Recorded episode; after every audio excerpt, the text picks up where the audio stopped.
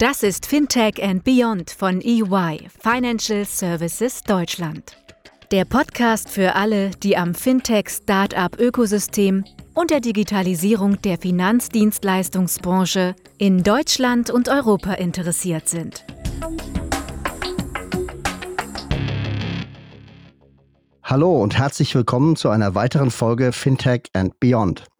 Mein Name ist Chris Schmitz und gemeinsam mit meinem Kollegen Fabian Tröppner habe ich ein Thema für euch vorbereitet, das uns alle betrifft.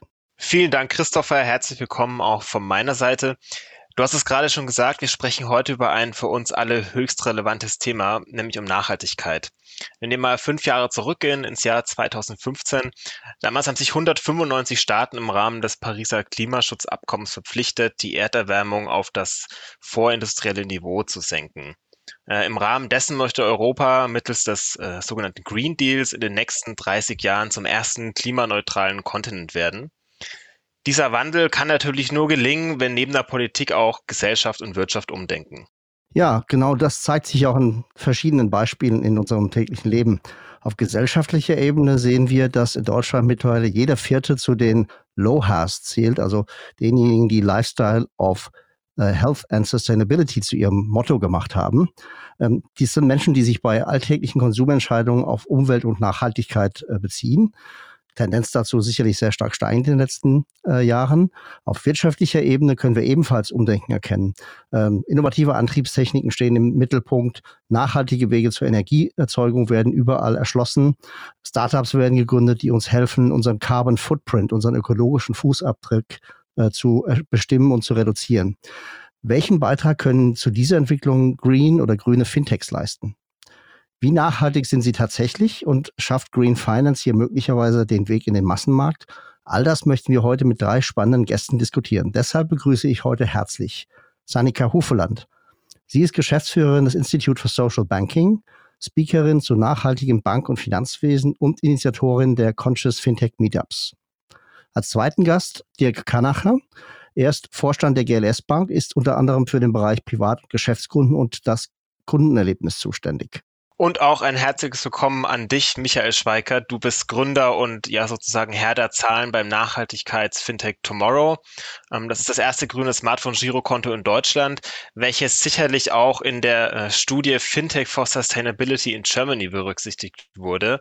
Das ist eine Studie, an der unter anderem auch Sanika mitgewirkt hat im Auftrag der Green Digital Finance Alliance.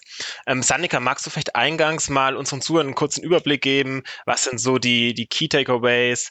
Ähm, wie sieht die Landschaft der Nachhaltigkeitsfintechs in Deutschland aus und was bedeutet überhaupt nachhaltiges Fintech? Ja, herzlich willkommen auch von, meiner Seite. Äh, schön, dass ich dabei sein kann. Ähm, genau, am Jahresanfang habe ich zusammen mit meinen Kollegen vom Conscious Fintech Team, ähm, nämlich mit meinen Kollegen Markus Duscher und Ludwig Schuster, eine Studie im Auftrag der Green Digital Finance Foundation gemacht. Die ist im Prinzip wie so eine Art Non-Profit Foundation und eine Public-Private Partnership zwischen Arndt Financial Services und eben den äh, UNEP, also dem United Nations Environment Program. Und die Studie umfasste tatsächlich ein Mapping beziehungsweise wie so eine Art Land Landscape über den Fintechs in Deutschland, die sich auf die SDGs ausgerichtet haben, beziehungsweise die eben unterstützen. Und wir haben tatsächlich 36 SDG-Fintechs gefunden, die ähm, eben, die wir sozusagen dann nach SDG Engagement und vielen anderen Kriterien clustern konnten. Insgesamt kann man sagen, dass wir so 800 Fintechs in Deutschland haben, äh, von denen eben 36 äh, Fintechs auf die SDGs ausgerichtet sind. Das ist ungefähr ein Marktanteil von vier bis fünf Prozent. Was man so sagen kann im Großen und Ganzen über unsere Outcomes ist tatsächlich, dass zehn von diesen 36 Fintechs bieten Fundraising for Good an. Ne? Darunter kann man Start Next, äh, EcoCrowd, Better Place finden. Relativ viele, nämlich neun, bieten so maßgeschneiderte SDG Investments und Assets an.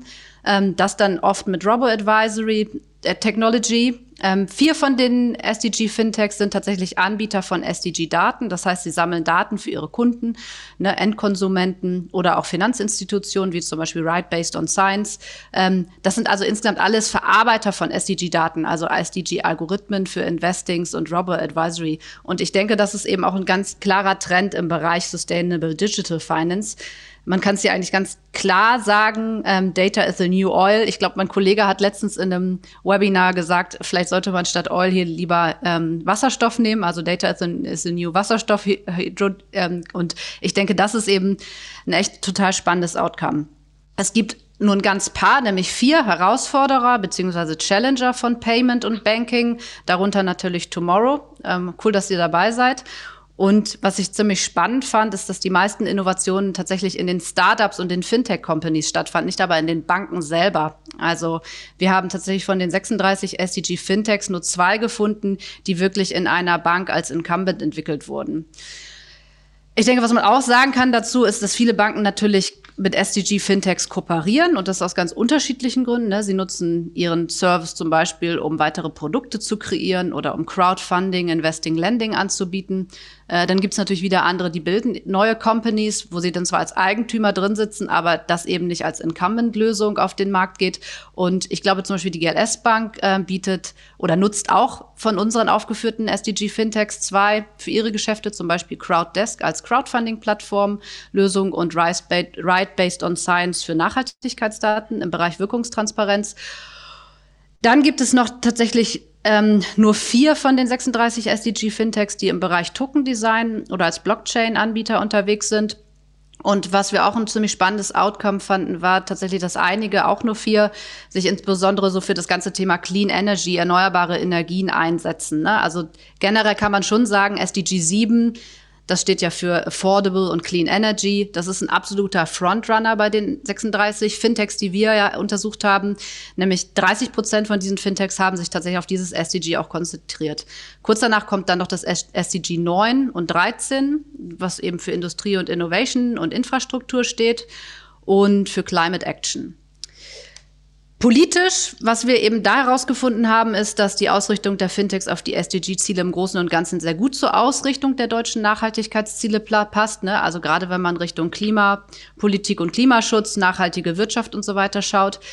Was tatsächlich aber dann den Grad der Politikintegration von Digital-, Finanz- und Nachhaltigkeitsstrategie betrifft, so ist es der eben sehr, sehr gering. Im Großen und Ganzen kann man hier schon sagen, dass die SDG-Fintechs mehr zur deutschen Politik und deren Nachhaltigkeitszielen beitragen, als die Politik die SDG-Fintechs Fintechs unterstützt oder denen eben einen guten Rahmen bietet in Deutschland. Wenn man nach Holland schaut, also zu unseren Nachbarn, äh, sieht es ganz anders aus. Dort wurde ja auch so ein Mapping durchgeführt. Ähm, und das zeigt, oder das hat eben die Ergebnisse, dass insbesondere die großen Banken hier weit vorne liegen und nicht die Startups. Also vor allen Dingen die großen Banken haben als Incumbent-Lösung eben so SDG-Fintechs an den Start gebracht. Ich schätze, es könnte auch daran liegen, dass, die Deut dass in Deutschland das Thema Sustainable Finance eben erst jetzt politisch aufgegriffen wurde. Das ist in anderen Ländern ja schon viel weiter vorne. Ja, all das kann man auch sehen in einer interaktiven Map-Karte, also in einer App, die jetzt im Moment noch als Click-Dummy unterwegs ist. Ähm, dort kann man diverse Filter einstellen, ne, welches SDG, nach welchem Hauptprodukt, Unternehmenstyp, Fintech und Incumbent, Haupttechnologie und so weiter. Ich denke, insgesamt ist der deutsche Markt ein recht kleiner Markt für Fintechs, aber eben ein sehr interessanter. Ja, du hattest noch die Frage gestellt, zu was ist ein nachhaltiges Fintechs? Ganz kurz und knapp. Klar, sie müssen natürlich die SDGs unterstützen, aber wir als Fintech-Team haben eben auch noch ein paar weitere Features rausgearbeitet mit unserer Community. Für uns ist ein Fintech dann nachhaltig, wenn es ökologisch und sozial wirkungsorientiert arbeitet, wenn es die ökonomische Resilienz verbessert, wenn es Menschen und Stakeholder in den Fokus nimmt, wenn es demokratisch geregelt ist, wenn es zugänglich und praktisch ist, das heißt convenient ist und wenn es eben auch befähigend und erziehend, also empowernd tätig ist. Soweit erstmal von meiner Seite. Ja, vielen Dank, Sanika. Das war, glaube ich, ein sehr guter Parforce-Ritt durch eure Arbeit in der Studie auch.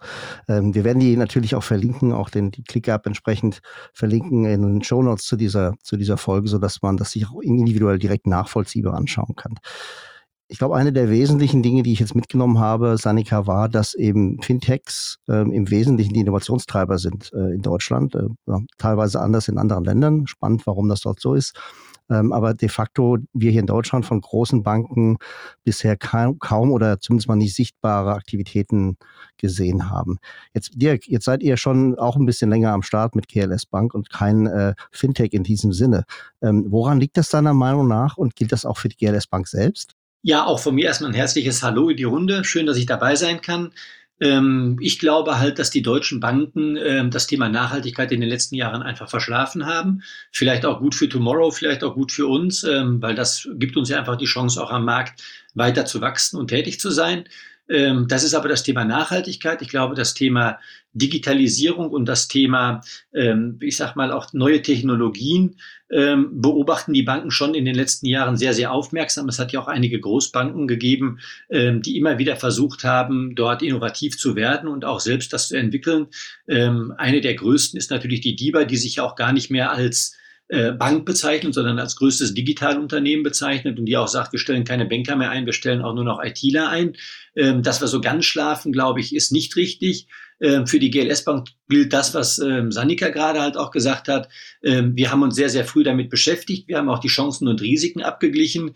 Wir haben aber für uns auch festgestellt, dass es viel besser ist, in Kooperation zu gehen und auch gemeinsam in tragbare Partnerschaften zu gehen, weil wir für, weil wir für uns festgestellt haben, wir werden niemals die besten Digital Anbieter sein. Was wir erzielen wollen, ist ein exzellentes Kundenerlebnis. Was wir haben, ist eine sehr hohe Expertise halt auch in der Finan oder in Finanzierungsfragen. Ähm, was wir auch haben, ist halt eine sehr hohe Expertise darin zu gucken, ähm, was wir gesellschaftlich in den nächsten Jahren halt auch brauchen ähm, und uns auch darauf konzentriert, dass wir ja beispielsweise politische Forderungen in den Vordergrund gestellt haben. Also wir haben ja auch wesentlich daran mitgearbeitet, ähm, dass es jetzt eine CO2-Abgabe äh, in Deutschland gibt, auch wenn sie natürlich den Ansprüchen, die wir gestellt hätten, ähm, noch nicht ausreicht oder noch nicht ausreichend ist. Ähm, Sanik hat das gerade auch schon erwähnt. Wir arbeiten auch mit Right Based on Science zusammen, äh, weil wir beispielsweise eben gucken wollen, inwieweit sind die Kreditportfolios der GLS Bank, aber halt auch anderer Institute, denn äh, tatsächlich schon fit eben für diese 1,5 Grad Erwärmung, die wir äh, weltweit ja äh, nicht überschreiten wollen oder 1,5 bis 2 Grad Erwärmung, die wir nicht überschreiten wollen. Und wir prüfen gerade beispielsweise, äh, wie sehr unsere Engagements, die wir finanzieren, halt auch dieses Ziel einreichen. Und wir können heute schon sagen, dass das für unseren Klimafonds gilt. Da liegen wir deutlich unter zwei Prozent. Und dass das auch für unser Kreditportfolio gilt, da liegen wir auch unter zwei Prozent. Und das sind auch Innovationsfragen, die wir haben. Die sind halt eben äh, mit Digitalisierung heute möglich geworden, das zu tun. Aber da muss man das nicht immer selber auch tatsächlich erfinden. Also von daher, wir werden in der Zukunft auf Kooperation setzen. Ich glaube, das ist auch gut für die Fintechs, weil es stärkt die Fintechs, es kräftigt die Fintechs. Äh, und Sanik hat das gerade gesagt, es gibt viele in Deutschland, es gibt viele, die unwahrscheinlich wichtig sind für die Entwicklung. Und ich würde mir halt wünschen, dass wir da viel stärker auch in eine gemeinsame Kooperation reingehen, weil es geht ja nicht darum, und das ist für mich das Wichtige, es geht ja nicht darum, selbst immer nur stärker zu werden, sondern ich glaube, was es in der Zukunft einfach braucht, ist ein gemeinsames Wirken dafür, dass wir die Klimaziele einhalten können. Und ich glaube, da geht's halt mehr um das Gemeinsame als um den eigenen Ego. Ähm, und das würde ich halt auch hier in den Vordergrund setzen. Jetzt kann man die Frage stellen, ähm, Dirk, ähm, wenn ihr auch gerade, ähm, die Loha ist wahrscheinlich auch eher in der jüngeren Gruppe vertreten, wieso habt ihr nicht so ein eigenes Angebot, ähnlich wie Tomorrow, so eine Art Smartphone, Bank oder eine spezifische App für, für dieses Klientel im Angebot? Ja, in der Situation sehen wir schon auch Tomorrow als unseren Herausforderer. Das wissen sie auch. Da sind wir auch sehr intensiv im Austausch drüber. Ähm, und ich kann jedem versprechen, also bei uns ist jetzt auch schon die Kontoöffnung sehr, sehr einfach möglich. Ähm, es heißt zwar nicht Tomorrow oder es ist nicht Tomorrow, ähm, aber bei uns kann man über eine sehr einfache Strecke auch die Kontoöffnung durchführen, auch weitestgehend digital für den, äh, für den, für den Nutzer oder für den Kunden. Probiert es einfach mal aus, können da auch selber für euch dann erfahren. Wir haben eine App entwickelt. Das ist für uns die ähm, GLS iOS ähm, App Pure heißt die. Ähm, und unsere GLS M-Bank App ist beispielsweise Testsieger bei der Stiftung Warentest gewesen. Also, dass wir ähm, alles, ähm, dass wir nichts haben oder dass wir noch nicht gut genug aufgestellt sind, will ich gar nicht so stehen lassen. Und ähm, ich bin auch selbst überzeugt davon, dass wir in der nächsten Zeit ähm, so etwas haben werden, wie es Tomorrow kann, äh, aber noch ein Stück tiefer halt auch mit unseren Angeboten verwurzelt, dass wir halt auch eben sagen, wir wollen auch eine Transparenz darüber, was dein Bankgeschäft bewirken könnte, auf einer App zukünftig darstellen. Daran arbeiten wir. Ja, Michael, jetzt ähm, ist natürlich der Ball quasi in deinem Spielfeld gelandet. Ähm, denkst du, dass Fintechs in, in, im Prinzip äh, die grüne Zukunft besser gestalten können als die etablierten Ökobanken oder denkt ihr, dass ihr da auch Level Playing Field habt? Ähm, ja, auch erstmal Hallo von meiner Seite und vielen Dank für die Einladung. Ähm, ja, ich kann den Ball gerne aufgreifen hier an der Stelle. Ich glaube, ähm, es sind schon einige wichtige Stichpunkte gefallen hier.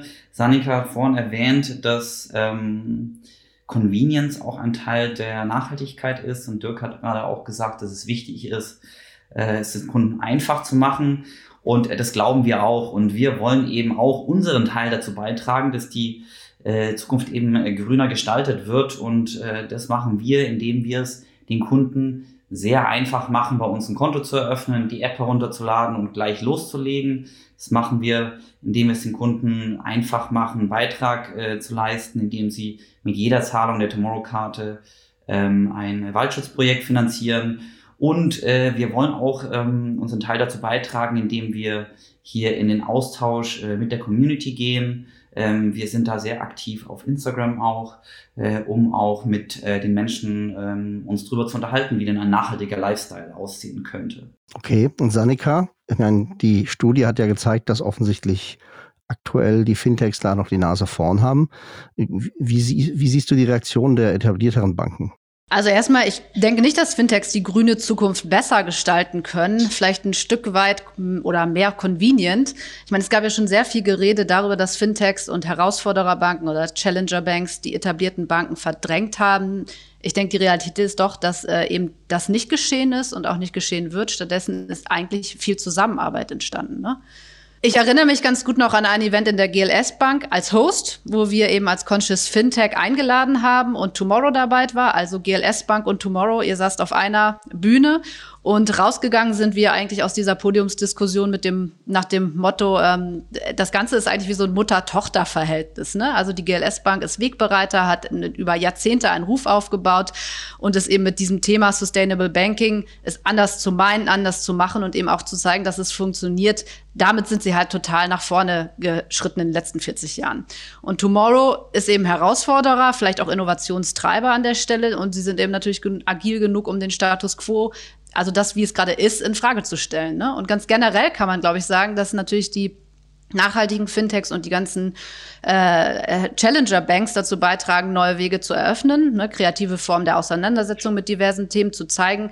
Aber die Wirkung geschieht eben auch immer in der Größenordnung, die die Größenordnung mit sich bringt. Also Größenordnung beim Kundenstamm, Größenordnung mit Mindshare und Bewusstsein, Größenordnung mit Breite und Tiefe der angebotenen Finanzdienstleistungen, könnte man so sagen, ähm, Größenordnung bei der Qualität und Quantität der Mittel und vielleicht auch Größenordnung in der gesamten Wertschöpfungskette. Und ich denke mal, in diesem Teil wird von den, oder, oder dieser ganze Teil wird eigentlich von den etablierten Banken bisher noch besser abgedeckt. Ähm, ich glaube, aufgrund der zunehmenden größeren Nachfrage nach Finanzdienstleistungen mit sozial-ökologischen Kriterien ähm, bin ich ziemlich sicher, dass beide Firmen und Bereiche den Markt gegenseitig äh, ganz gut ergänzend bedienen können und gemeinsam eben nachhaltiges Banking vorantreiben sollten. Ich glaube schon, dass man nach diesem Motto, ne, nur gemeinsam geht's in die grüne Zukunft und der wahre Weg nach vorn besteht eigentlich für mich darin, die richtigen Kooperationsmodelle und Möglichkeiten für beide Seiten zu finden. Ja, das ist natürlich auch spannend, äh, wie die wie die übrige Bankenbranche in Deutschland darauf reagiert. Also es mehren sich ja auch die Anzeichen, dass diese Themen wie ähm, Klassifikation von Portfolien, Nachhaltigkeit, die entsprechenden Grenzwerte auch einzuhalten, die ja von der EU auch festgelegt werden, dass das ein Thema ist, was immer mehr auch in die, ins Bewusstsein, natürlich dann auch ins Reporting der, der etablierten Banken reingeht. Insofern wird das sicherlich spannend sein, wiefern dort auch Kooperationen entstehen. Und wer, die Fintech-Szene ist ja sehr lively, du hast es vorhin schon geschildert, Sanika, und da kann man ja auch gute Kooperationspartner finden. Ja, genau, Christopher, da würde ich gerne gleich mal drauf, ähm, drauf aufspringen. Und wir hatten ja gerade über das Thema Gestalten der Zukunft gesprochen. Das Ganze spielt sich natürlich nicht nur auf einer strategischen Ebene, auf einer Geschäftsmodellebene ab, sondern auch im, ja, auf operativer Ebene, im, im Operating Model. Wenn ich jetzt in Richtung Dirk und Michael schaue, äh, als die Gestalter dieser Zukunft, ähm, wie stellt ihr denn sicher, dass eure Partner, die Technologien und die Geldflüsse auch tatsächlich nachhaltig sind?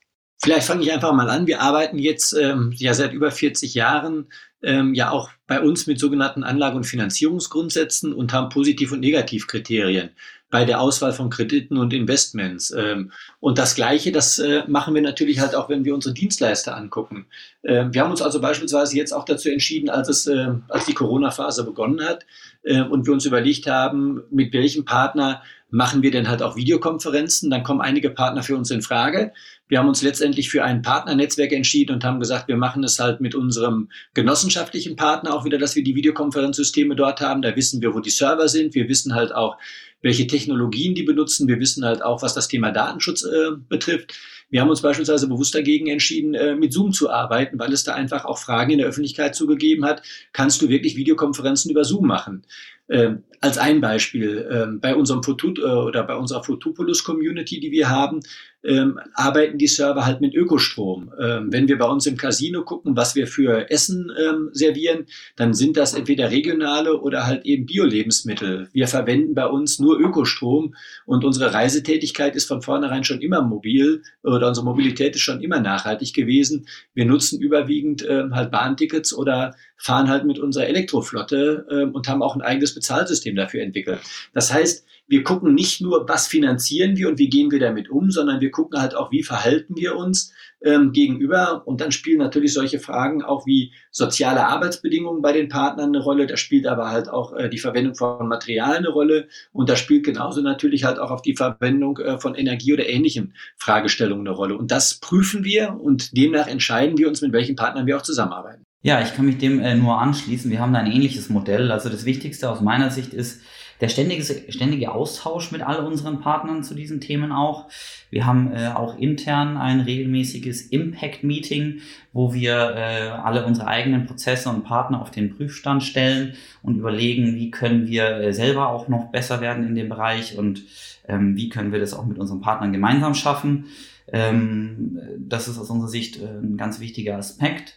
Es gibt natürlich allerdings auch Punkte, wo wir äh, gewisse Nachweise uns dann einfach geben lassen. Das heißt Nachweise, wo denn jetzt die Investments wirklich hingeflossen sind oder auch äh, in Bezug auf unsere Klimaschutzprojekte, die wir finanzieren, ähm, gibt es auch äh, diverse Nachweise, die wir da äh, dafür erhalten oder gewisse Standards, äh, wo wir auf die Einhaltung achten. Also zum Beispiel, dass äh, die Waldschutzprojekte, die wir finanzieren, den sogenannten Goldstandard erfüllen.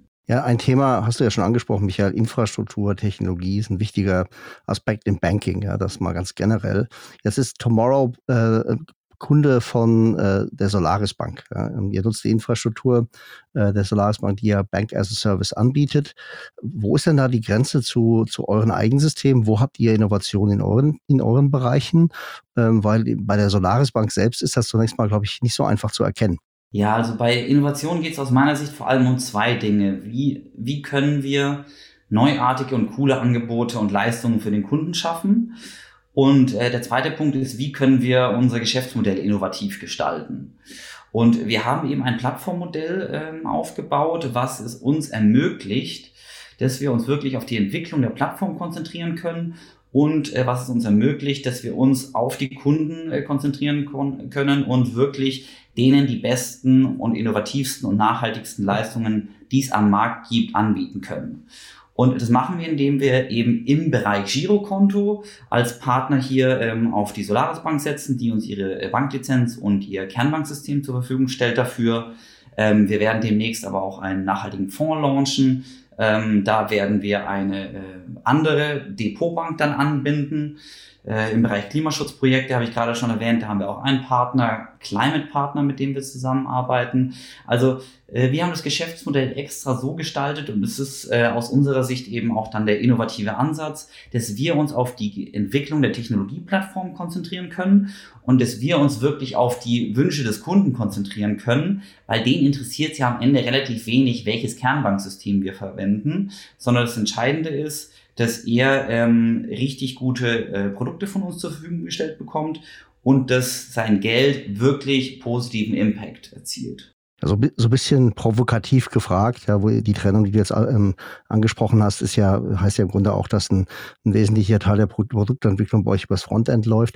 Geht es da eher um ein schönes Frontend, vielleicht auch eine, eine hippe Marke für die Zielgruppe oder habt ihr da quasi ein, auch diesen gesamten Ansatz über die Wertschöpfungskette, das, das, also können wir jetzt mal fragen, nutzt die Solaris Bank Ökostrom oder nicht? Also aus meiner Sicht ist ja das Entscheidende, ähm, was Innovation auch anbetrifft welches innovative Produkt können wir denn dem Kunden anbieten? Und dementsprechend äh, muss natürlich auch die Infrastruktur äh, nachhaltig sein und äh, ihm äh, hier die richtigen Leistungen anbieten. Aber wie wir das Ganze über die Plattform gestalten, ist aus dem Innovationsaspekt für den Kunden jetzt erstmal irrelevant.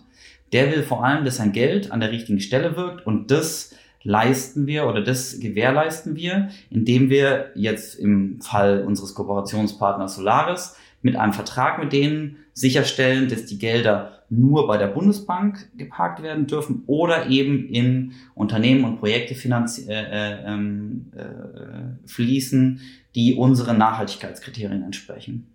Ja, Michael, ich würde ja trotzdem gerne nochmal auf das Thema äh, Marke eingehen. Christopher hatte das gerade ja schon mal, schon mal angesprochen. Ähm, Technologie ist die eine Seite, aber gerade bei Tomorrow finde ich es schon zu erkennen, dass ihr viel Wert legt auf die visuelle Wahrnehmung. Ihr habt auch zuletzt euer, äh, euer, eure CI nochmal neu gemacht, ähm, auch auf kommunikativer Ebene. Ihr zeigt euch beispielsweise mit Finn Kliman auf dem Blog, ähm, wenn man mal von Tomorrow wegblickt und einfach mal äh, prominente Persönlichkeiten in Deutschland anschaut, wie beispielsweise Joko Winterscheid, der sich ja auch in seinem Podcast immer mehr in Richtung äh, Nachhaltigkeit stark macht und hervorhebt, wie sehr er sein Leben diesbezüglich ändert. Ähm, Sandika, vielleicht mal äh, auch an, an dich die Frage, weil du nochmal diesen neutraleren Blick hast, weil du jetzt weder bei Tomorrow noch bei der GLS Bank bist. Ähm, was denkst du denn, könnte sich Ökobanking zum Lifestyle-Produkt für Menschen, die sich grünwaschen wollen, entwickeln? Na, ich denke schon, dass natürlich Ökobanking, ich nenne es ja immer lieber nachhaltiges Banking, zu einem Lifestyle-Produkt äh, entwickeln könnte. Ähm, Lifestyle aber vielleicht mehr verstanden als etwas auch sehr Positives, eben eine Lebenseinstellung, weniger von der Seite des Greenwashings her gesehen.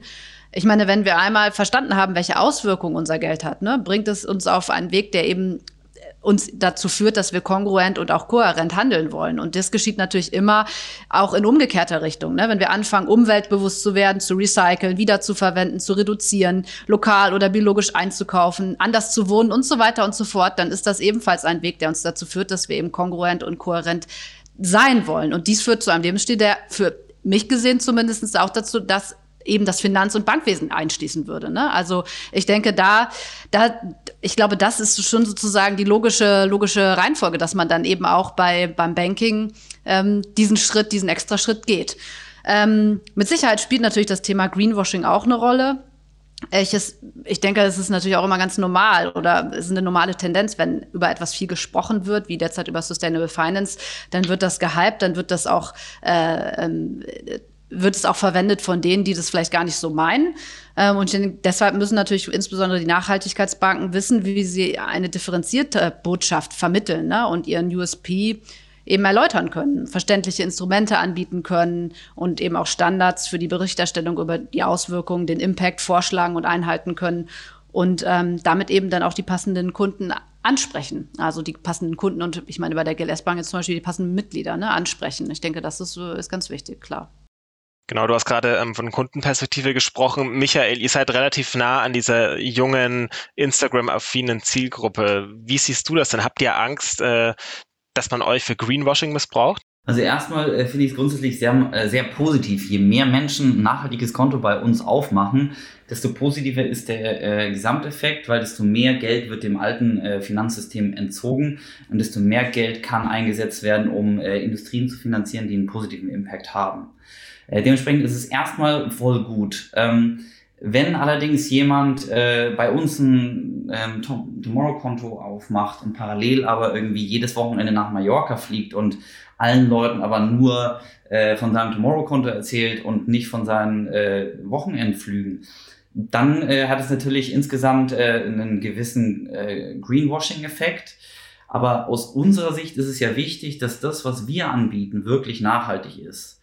Also, dass wir eben nicht irgendwie einen äh, Sustainability-Fonds anbieten, zum Beispiel, wo eben Nachhaltigkeit draufsteht, wo aber dann doch irgendwie BP und American Tobacco drin ist. Also, das ist aus meiner Sicht das viel größere Problem, dass eben andere äh, Marktanbieter da draußen irgendwelche Produkte anbieten, wo Sustainability draufsteht, aber nicht Sustainability drin ist. Und ich denke, da haben äh, jetzt die Parteien, die hier heute am Tisch sitzen, alle den gleichen Ansatz, dass wir mit unserem Wirken wirklich einen nachhaltigen Effekt schaffen wollen. Und dementsprechend ist jeder äh, Kunde, der äh, bei der GLS Bank oder auch bei uns eben ein Konto aufmacht, erstmal ein positiver Effekt. Dirk, auch nochmal in deine Richtung gefragt. Jetzt seid ihr mit der GLS Bank schon ziemlich lange am Markt. Ähm, Michael hat jetzt sehr häufig über den Kunden gesprochen. Bei euch sind es ja nicht nur Kunden, sondern auch Mitglieder. Ähm, besteht von eurer Seite aus Furcht oder habt ihr schon was erkannt, dass, ähm, dass sich Leute grün waschen wollen mit euch? Ich kann das nur äh, unterschreiben, was die beiden vor mir gesagt haben. Ja, das passiert ähm, und es passiert halt auch gerade da, ähm, wo man es vielleicht nicht haben möchte. Also dass äh, gewisse Firmen, Vereine ähm, auch bei uns ein Konto öffnen und sagen, ich bin grün, weil ich jetzt auch das Konto bei der GLS Bank habe.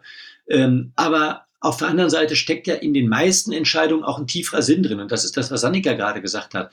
Also die bewusste Entscheidung, zu einer nachhaltigen Bank zu gehen oder zu einer sozialökologischen Bank zu gehen, sorgt ja eigentlich auch immer dafür, dass der Mensch sich mit seinem Leben auseinandersetzt. Und wenn ich halt wirklich eben darauf schaue, ähm, in welchen Lebensfeldern habe ich denn die größte Wirkung? Ich kann nachhaltigen Strom beziehen, ich kann äh, Bio einkaufen. Ähm, aber die größte Wirkung, die wir haben, mit dem, was wir auch erzielen, ähm, das ist halt nun mal eben das, was mit dem Geld passiert. Mit dem Geld kann ich halt wirklich auch Veränderung tatsächlich herbeiführen.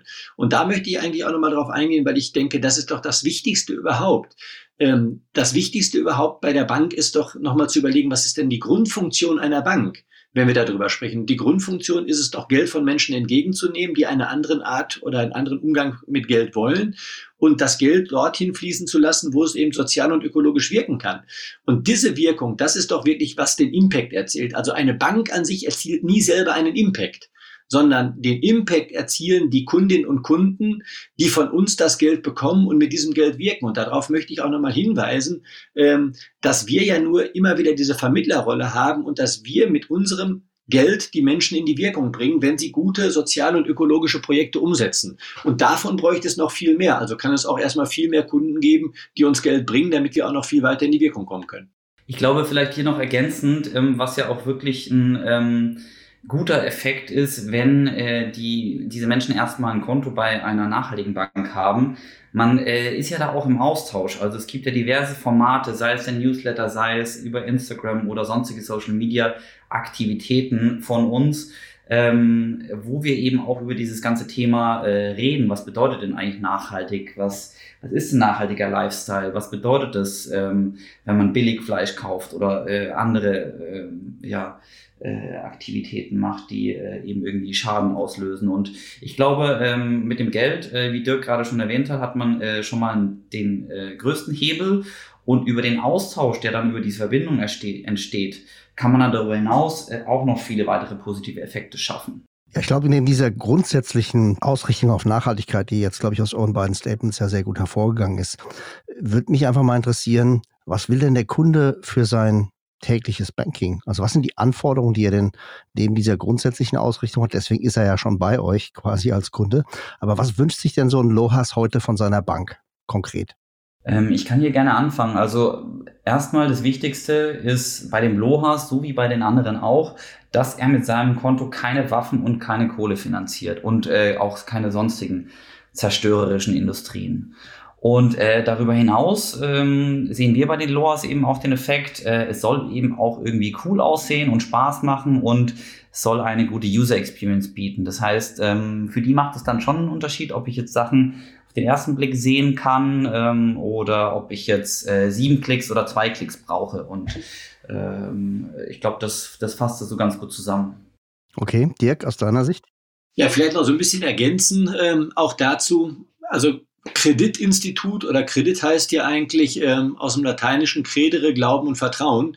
Ähm, und ich glaube, wenn die Banker äh, in den letzten Jahren was dafür getan haben, dass das Glauben und äh, Vertrauen in, ihrem, ja, in die Bankgesellschaft eigentlich ein Stück äh, zerstört worden ist, dann geht es, glaube ich, halt darum, wirklich auch Glauben und Vertrauen äh, wiederherzustellen. Und wie macht man das? Äh, genau mit dem, was Michael gerade gesagt hat. Es geht eben darum, klare Kriterien zu haben, was man macht und was man nicht macht. Äh, und das, was aber beispielsweise eben bei uns immer wieder auch gespiegelt wird, das ist halt die totale Transparenz. Also die Leute wollen auch wirklich dann reingucken. Sie wollen wissen, was wir machen. Sie wollen wissen, was wir finanzieren. Und deswegen ist es ja bei uns so, dass jeden Kredit, den wir vergeben, den veröffentlichen wir. Und äh, unsere Kundinnen und Kunden und unsere Mitglieder haben immer die Möglichkeit halt auch zu sagen, warum habt ihr das finanziert? Und äh, das auch miteinander auszuhalten, auch die Widersprüche miteinander auszuhalten, warum man beispielsweise auch Dinge finanziert, die der eine oder andere Kunde oder das eine oder andere Mitglied nicht finanziert hätte, äh, das ist auch das Wesentliche. Diese Transparenz über das, was man tut, äh, das wird auch wieder für Glauben und Vertrauen sorgen. Jetzt haben wir ja gerade über Kundenbedürfnisse gesprochen. Ihr habt das beide auch nochmal ganz gut herausgearbeitet. Ich denke, wenn wir heute ähm, generell in der Finanzwelt über die Befriedigung von Kundenbedürfnissen sprechen, dann kommen wir an ein Thema gar nicht mehr dran vorbei. Das ist das Thema Ökosysteme.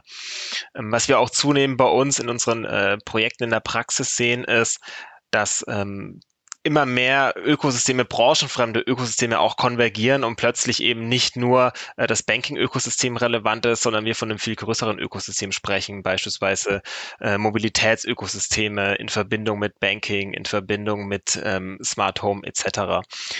Wenn wir jetzt einfach mal das Ganze auf, ähm, auf das Öko-Banking münzen, Sanika, ähm, sehen wir hier eine Entwicklung zukünftig vom rein finanziellen Zuhause zum übergreifenden grünen Zuhause, dass ich beispielsweise von meiner Bank auch dabei noch mit unterstützt werde, äh, nachhaltig zu bauen oder beispielsweise ähm, nachhaltige Mobilität zu leben? Ja, das ist eine spannende Frage, über die ich echt nachdenken musste. Ähm, ich glaube, vielleicht kann ich da aus so zwei Perspektiven drauf gucken. Ähm, zum einen vielleicht aus dieser Perspektive, ähm, die Dirk vorhin auch schon genannt hat. Ne? Was ist eigentlich so das Core-Business einer Bank? Also Schuster bleibt bei deinen Leisten. Ich denke eben ein Schlüsselelement der Nachhaltigkeitsbanken ist, dass sie sich eben auf ihr Core-Business konzentrieren, nämlich auf Kredite und Anlagen sparen. Ähm, tatsächlich werden ja Kredite oft im Social Banking sogar als Herzstück beschrieben. Ähm, und ich glaube, eben aus dieser Perspektive würde man, würde man, sicherlich eher dazu tendieren, das Geschäft auf diese Kernbereiche zu beschränken. Ne? Also grünes Zuhause suggeriert für mich, dass eine Bank plötzlich zum Serviceanbieter vor allem wird, was man so als Kunde zum Leben braucht, neben den Finanzdienstleistungen. Also hier würde ich eher sagen, nein, eine Bank sollte äh, Core-Business machen. Ne? Als Kundin einer Nachhaltigkeitsbank kann ich aber sagen, dass äh, jetzt eigentlich schon die nachhaltigen Banken mir weit mehr als das klassische oder die klassischen Bankdienstleistungen anbietet. Ne? Sie stellt für mich eine Community an Gleichgesinnten vor. Sie informiert mich. Sie äh, bildet ihre Kunden weiter durch spannende Formate. Sie ist Teil von Mitgründungen. Ich denke zum Beispiel die GLS Bank. Das fand ich immer total spannend. Die hat sich äh, ja bei der Gründung der Biobodengenossenschaft beteiligt. Sowas, das finde ich natürlich, das ist, äh, ist spannend. Ne? Also ich Genau. Als Kunde bist du da natürlich bei einer Genossenschaftsbank auch Mitglied und auch das verändert eigentlich natürlich das Verhältnis zu deiner Bank und welche Bedeutung die Bank in deinem Leben spielt. Generell bin ich ziemlich sicher, dass es ein weiteres Mergen von Systemen von außerhalb der Industrie geben wird. Also das ist ja in der Vergangenheit geschehen, das wird auch in der Zukunft noch stärker geschehen, zumal ja auch einige verstärkende Technologien zu nehmen, die zu einigen dieser Konvergenzen, also so hast du es genannt, ne, äh, beitragen wird. Also Mobilfunk, klar, Internet of Things, künstliche Intelligenz, DLT, also äh, Distributed Ledger Technology. Und die sorgen ja jetzt schon dafür, dass andere Industrien fusionieren und sich mit anderen Industrien auch eben vermischen. Ne? Vielleicht würde ich es ein bisschen vor, vorsichtiger formulieren als du am Anfang, Fabian. Vielleicht würde ich mehr vom finanziellen Zuhause zum grünen finanziellen Zuhause sprechen. Ja, hierbei vielleicht erstmal meine Antwort. Vielleicht da nochmal ein, eine kurze, kurze Nachfrage, Sanika, weil wir denken jetzt quasi von unserer Seite aus, dass, dass das eigentlich unvermeidbar ist, ne? dass man Finanzdienstleistungen, das gilt eben nicht nur für die Öko-Banking-Seite, sondern es gilt eigentlich für alle Finanzdienstleistungen, in Zukunft vermehrt gar nicht mehr im eigenen Kundenkontext erbringt, sondern eben durchaus in dem Kontext von anderen Portalen, anderen Marktplätzen, äh, wir sehen ja aktuelle ähm, Kooperationen zwischen Marktplatzbetreibern und Banken. Die ING ist gerade aktuell äh, mit Amazon zusammengegangen, um dort auch Finanzierung anzubieten. Und wir, wir denken halt, dass, dass das im Grunde der Trend der Zukunft ist. Wie würde sich das denn auf der Öko-Seite auswirken? Also kannst du dir sowas vorstellen oder dass man quasi auch aus dem Öko-Banking heraus über Schnittstellen dann Dienstleistungen in großen Marktplätzen erbringt? Also ich bin, bin da nicht ganz so sicher. Ich meine, das müsste man Dirk sicherlich äh, fragen, ob sie da was planen. Ähm, was ich schon öfter mal gehört habe, ist natürlich die Frage, okay, mischen wir uns jetzt zum Beispiel in den Energiemarkt ein? Würden wir unseren Kunden als Nachhaltigkeitsbank zum Beispiel anbieten, äh, äh, Energie zu kaufen über unsere, über unsere Plattform? Ne? Also im Prinzip ist die Bank ja ein Vermittler und könnte das natürlich für alle möglichen Dienstleistungen sein. Klar, das kann ich mir schon vorstellen. Ich frage mich aber schon, ob das die eigentliche Aufgabe von Banking ist. Ne? Also das, das sehe ich schon kritisch. Und ich meine, andersrum finde ich es absolut schwierig, wenn Amazon jetzt plötzlich Bank wird. Also das, das sehe ich total kritisch. Ich, ich, mein Vertrauen äh, in Amazon ist nicht besonders groß, nein. Und das sollte für mich zumindest eine Bank schon, äh, schon stark signalisieren. Also dieser Vertrauens, diese, dieser Vertrauensbeweis, der fehlt mir total. Dirk und Michael, wie, wie geht ihr das an? Also seht ihr diese Entwicklung oder was kommt da auf euch zu? Also ich glaube schon, ähm, dass äh, es eine Frage sein wird, ähm, wo bekomme ich zukünftig gute Informationen her, um gute Entscheidungen zu treffen?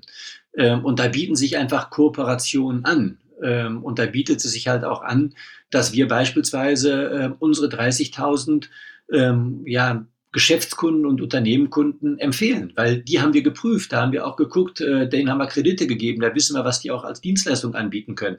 Und warum soll man nicht mit denen kooperieren ähm, und auch Menschen eine Orientierung geben? Das ist ja auch das, was äh, Sanika gerade gesagt hat. Warum sollen wir dann nicht mal eine Empfehlung auszusprechen, ähm, wo man denn wirklich guten Ökostrom beziehen kann, wo man gute Kleidung kaufen kann? Ähm, aber wir werden die Kleidung nicht verkaufen. Aber diese Plattform dafür zur Verfügung zu stellen, um den Menschen tatsächlich eben ein Netzwerk zu geben, in dem sie gar nicht mehr die Frage stellen müssen, ist das jetzt gut? Ähm, und wo kommt das jetzt her und unter welchen Bedingungen wurde das hergestellt? Das können wir uns schon vorstellen. Und da sind wir ja auch unterwegs. Wir haben beispielsweise auch zu der Frage Innovation ähm, ja die Ökobonus gegründet. Und die Ökobonus soll beispielsweise eben genau das auch ermöglichen. Die soll ein, ähm, eine Plattform sein für Menschen, die eine Orientierung suchen ähm, und soll dann halt auch hinterher so ein Stück weit ähm, mit gewissen Prämien ähm, auch dafür sorgen, dass die Leute sich eben sehr nachhaltig orientieren und auch, wenn es dann nun mal notwendig ist, dann auch nachhaltig konsumieren. Ähm, aber die Frage ist ja auch immer da, wie viel Konsum braucht es überhaupt? Und äh, Fakt ist, dass wir in Deutschland sowieso viel zu viel Konsum haben und eigentlich erstmal weniger Konsum bräuchten äh, und trotzdem würde es uns gut gehen. Okay, Michael, wie habt ihr das auf der Agenda? Habt ihr es auf der Agenda? Ja, wir haben das auf der Agenda und wir machen das eigentlich auch schon. Äh, wir bieten ja mit Tomorrow Zero ein ähm, nachhaltiges Girokonto an, mit dem ähm, der ähm, CO2-Fußabdruck eines Durchschnittsdeutschen äh, neutralisiert werden kann. Und das heißt, wir haben an der Stelle schon eine, ähm, einen Zusatzservice angeboten, der jetzt nicht dem klassischen Banking entspricht. Und äh, ich glaube eben auch, dass der Aspekt Vertrauen total wichtig ist. Und wir sind dementsprechend schon auch äh, ein bisschen äh, der äh, Filter für die äh, guten, nachhaltigen Produkte und Services da draußen. Und ähm, es ist ja auch so, dass die Transaktionshistorie jetzt äh, so ein bisschen das, das Spiegelbild der Lebensentscheidungen ist. Und das heißt, wir sind da schon relativ nah dran an den äh, Themen oder äh, Produkten, die äh, die Kunden so äh, kaufen oder tun. Und äh, man muss, glaube ich, auch trotzdem aufpassen. Sanika hat gerade das Beispiel Amazon äh, gebracht. Äh, wir werden jetzt nicht anfangen, nachhaltige Seife aus der Tomorrow App heraus zu verkaufen. Ähm, trotzdem ist es aber, äh, glaube ich, total äh, wichtig, dass wir äh, transaktionsnahe Dinge äh, damit einbinden und auch wirklich unseren Kunden Empfehlungen geben, wie können sie denn ähm, einen nachhaltigen Lifestyle führen. Ja, man könnte es ja fast auch umgekehrt vorstellen, ne? dass man, sei es jetzt vielleicht nicht mit Amazon, aber mit einem Marktplatz zusammenarbeitet und in dem Marktplatz äh, für die dortigen Merchants und die Consumer halt ein gewisses Maß an grüner oder nachhaltiger Finanzierung anzubieten. Also quasi eigentlich den Schritt raus aus der eigenen direkten Kundenbeziehung in so eine Marktplatzsituation zu, zu Das halte ich auch für einen, für einen möglichen Schritt. Habt ihr euch da schon mit auseinandergesetzt? Ja, also das passt eigentlich ganz gut zu unserem Plattformgedanken. Ne? Also wir sagen ja auch, wir müssen jetzt nicht alles selber entwickeln. Und wenn wir jetzt ähm, bei äh, uns an eine ähm, nachhaltige Solarplattform ähm, anknüpfen, ähm, die eben zum Beispiel Solarpanels anbietet, dann äh, könnte das gut sein, dass wir hier einfach eine digitale Antragsstrecke zur Verfügung stellen und der Kunde dann über die Plattform bei dem Kauf dieses nachhaltigen Produktes dann automatisch einen Tomorrow-Kredit bekommt. Jetzt als mögliche Ausgestaltung einfach. Um das alles äh, aktiv zu gestalten, braucht es auch Geld. Ne? Ähm, finanzielle Ressourcen braucht ihr, um äh, Produkte zu entwickeln, um die Nachhaltigkeit auch äh, weiter ähm, hochzuhalten und dort entsprechend auch in den Markt reinzubringen. Äh, Funding, das, jetzt haben wir irgendwie, glaube ich, 40 Minuten schon rumfasst. Wir haben es geschafft, nicht über Covid-19 zu sprechen, aber trotzdem, es muss nochmal muss noch mal reinkommen. Funding ist natürlich aktuell relativ schwierig zu bekommen. Ja, also gibt ja durchaus äh, viel kritischere Investoren. Ihr habt jetzt bisher so schon 8,5 Millionen äh, Funding eingesammelt, Michael. Ähm, wie stellt ihr jetzt sicher, dass dieses Geld euren Werten entspricht? Und äh, gibt es da auch Erwartungen von euren Investoren an euch? Investieren die auch gerade, weil ihr das tut, was ihr tut? Ja, auf jeden Fall. Also wir äh, suchen uns unsere Investoren da an der Stelle schon sehr genau aus. Das heißt, die müssen ähm, auch wirklich zu unseren Werten passen. Und dementsprechend äh, haben die natürlich äh, den Anspruch an uns, dass wir mit ihren Geldern sorgsam wirtschaften und die auch mehren. Aber es geht denen natürlich auch darum, dass wir mit dem Geld einen positiven Impact erzeugen, indem wir eben ähm, Tomorrow in, in diesem Sinne aufbauen. Jetzt habt ihr euch auch bewusst als Zebra positioniert und nicht als Einhorn. Äh, ist das äh, de deswegen passiert, weil es möglicherweise gar nicht so schnell ist äh, oder der, der Erfolg nicht so schnell im Wachstum liegt, äh, weil ihr ja schon momentan noch in der Nische unterwegs seid? Und wie entwickelt sich das in Zukunft, äh, wenn Ökobanking aus der Nische zum Mainstream wird? Also wir haben die Rolle des Zebras äh, vor allem aus Überzeugung gewählt. Das ähm, würde ja auch überhaupt nicht passen, wenn wir auf der einen Seite sagen, ähm, hier, äh, wir stehen für nachhaltiges äh, Banking und äh, nachhaltiges Wirtschaften und auf der anderen Seite äh, verschreiben wir uns dem äh, Turbokapitalismus. Ähm, das heißt, äh, wir haben das Ziel, ähm, wie ein Zebra eben, einen positiven Impact mit Geld zu schaffen. Ähm, und äh, eben auf der einen Seite zwar profitorientiert, aber auch ähm, gemeinwohlorientiert zu sein und äh, auch die anderen Eigenschaften des Zebras, die leben wir. Ähm, wir äh, kollaborieren gerne mit Partnern und ähm, äh, agieren hier nicht als Einzelunternehmen. Und wir stehen eben auch zu unseren Werten und sind demnach nicht zähmbar, ähm, so wie man das so schön über das Zebra sagt. Äh, das heißt, wir sind ähm, gerade dabei, äh, auch unsere B Corp-Zertifizierung ähm, abzuschließen, um das auch so ein bisschen äh, zu äh, ja, besiegeln. Und was noch vielleicht die Frage nach dem ähm, ja, schnellen Erfolg anbetrifft, äh, wir sind eigentlich sehr zufrieden. Also äh, wir haben jetzt ähm, seit knapp einem Jahr, äh, in dem wir am Markt sind, 35.000 Kunden gewinnen können und wachsen ähm, weiter mit äh, steigender Geschwindigkeit und äh, zeigen an der Stelle eigentlich auch, dass sich diese Sachen nicht ausschließen. Also äh, man kann auch ein Zebra sein und trotzdem schnell wachsen. Äh, ich würde diese Frage gerne mal an Sanika und Dirk auch weiterreichen. Ähm, Michael, du hattest im Vorgespräch mir auch erzählt ähm, von einem Wettbewerb im Ausland, der schon bei, ich glaube, eineinhalb Millionen Nutzer liegt. Ähm, das scheint ja dann doch ein, ein, Thema zu sein, dass es sich so ein bisschen aus der Nische herausbewegt, äh, Ökobanking in Richtung New Normal. Ähm, Sanika, was denkst du denn? Wird Ökobanking zukünftig Nischenthema sein oder wird es zum New Normal? Ähm, naja, also mal flapsig ausgedrückt, es wäre unserer Gesellschaft ja nur zu wünschen, dass sich die Nischenbanken überflüssig machen und dass das zum New Normal wird. Ne? Also ich meine, wenn die großen konventionellen Finanzinstitutionen vergleichbar nachhaltige Arbeit tun, dann werden sie wären wir als Gesellschaft natürlich schon einen Riesenschritt weiter. Weil wenn sich natürlich das Finanzsystem ändert, wir eben auch noch ein, noch mehr Wandel finanzieren könnten. Ja, und ich hoffe eben sehr stark und gehe auch stark davon aus, dass nachhaltiges Banking zum New Normal wird. Ähm, das vielleicht erst in fünf bis zehn Jahren. Ähm, und ich denke, das brauchen wir, um eben dieses Umdenken in Richtung Nachhaltigkeit auch dem so einen Tritt zu geben. Ne? Ähm, wir sehen das, denke ich, ansatzweise in den Bankhäusern. Sicherlich spielt hier der EU Action Plan eine entscheidende Rolle. Also plötzlich ist Sustainable Finance kein Nischenthema mehr, sondern es werden Gesetze entwickelt, die darauf abzielen. Und ähm, ich denke daher, dass nachhaltiges Banking sich schon seinen Weg in den Massenmarkt oder in den Mainstream, äh, in, in, in das Mainstream-Bankwesen ähm, äh, finden wird. Ne? Ich denke, zunächst wird es natürlich wahrscheinlich in der Nische innerhalb der etablierten Großbanken stattfinden. Das tut es jetzt ja gerade schon. Und wenn sich diese Nische als profitabel erweist, wird sich das äh, vielleicht eher zu einem Greenwashing-Effekt entwickeln. Das tut es auch schon ein bisschen. Ähm, ja, und ich denke, dann wird es irgendwann tatsächlich hoffentlich ähm, Teil einer neuen Normalität, äh, Teil einer neuen Normalität werden.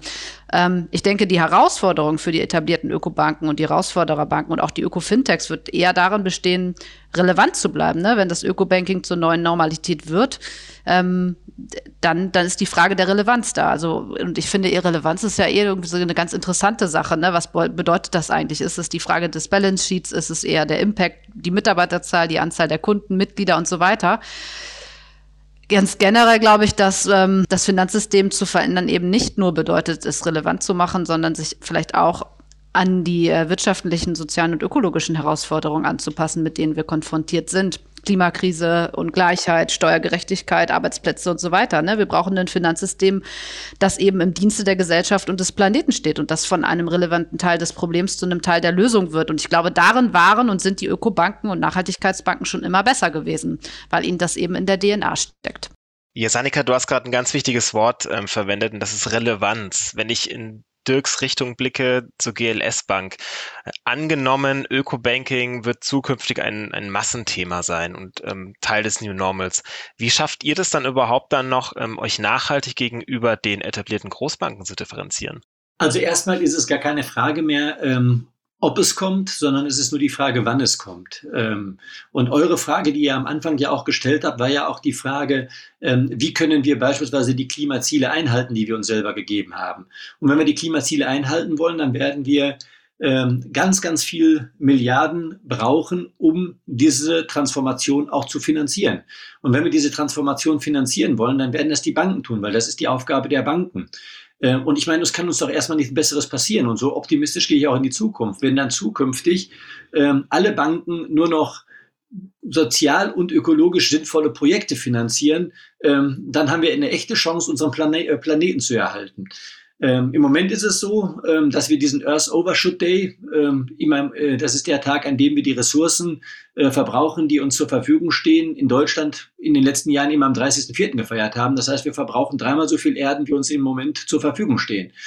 Und ähm, das gilt es halt zu verändern. Das gilt es halt auch wirklich eben ähm, umzuwandeln. Und äh, das ist die Aufgabe der GLS-Bank. Das ist aber auch die Aufgabe von allen anderen Banken. Dazu kommt das, was Sanika gerade gesagt hat. Es wird gesetzliche Rahmenbedingungen geben. Es gibt jetzt ja auch schon das Merkblatt zum Umgang mit nachhaltigen Risiken. Und wenn ihr mich ganz ehrlich fragt, das Schönste wäre doch, dass man am Ende des Tages sagt, alle Banken machen Geschäft auf dem, ich sag mal, mit den Kriterien, die die GLS-Bank macht, mit den Positiv- und Negativkriterien. Und wenn das alle anderen Banken tun, dann haben wir eine echte Chance, unseren Planeten zu erhalten. Und dann brauche ich ja gar nicht mehr bei der GLS-Bank zu arbeiten. Dann kann ich ja bei jeder anderen Bank arbeiten. Und das ganze Banking hätte dafür gesorgt, dass die Gesellschaft sich auch in eine Transformation begeben hat. Also ist doch eine schöne Welt, die wir uns gerade vorstellen, oder? Ja, absolut. Ähm, äh, erstmal äh, toller, toller Ausblick, Dirk. Vielen Dank dafür.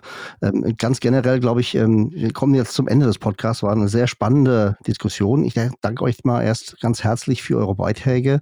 Sanika, Dirk und Michael war, glaube ich, ein sehr spannender Einblick in ein, ein Thema, was uns immer mehr ähm, jeden Tag äh, betrifft und auch in Zukunft weiter betreffen wird und vielleicht auch, auch äh, die, den Markt äh, im, im Banking verändern wird. Hoffen wir mal, dass da vieles von dem Gedankengut, was wir heute diskutiert haben, auch in den, in den Köpfen aller Bankvorstände ankommt und auch die gesellschaftliche Verantwortung da wahrgenommen wird. Für heute erstmal nochmal herzlichen Dank. Äh, war, wie gesagt, eine tolle Diskussion. Ich hoffe, es war für euch ähm, genauso spannend wie für uns, für unsere Hörer. Ähm, wir werden diesen Podcast natürlich wie immer mit Show Notes versehen. Das heißt, ihr werdet dann die entsprechenden äh, Verlinkungen zu den Teilnehmern bekommen, dass ihr die Kollegen auch direkt auf LinkedIn oder über andere Kanäle ansprechen könnt. Wir werden die entsprechende Studie, die Sanika erstellt hat, ähm, auch mit an äh, als Show Notes angeben, sodass ihr dort auch direkt einen Einstieg ins Thema habt. Ja, und für unsere Hörer alles Gute. Wir hoffen, wir hören uns im nächsten Podcast wieder. Vielen Dank an alle.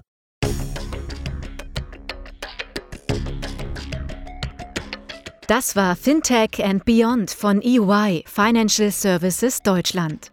Ihr seid herzlich eingeladen, mit uns die Inhalte des Podcasts zu gestalten. Meldet euch einfach unter der E-Mail-Adresse eyfintechandbeyond.de.ey.com mit Feedback, Vorschlägen oder sonstigen Anregungen.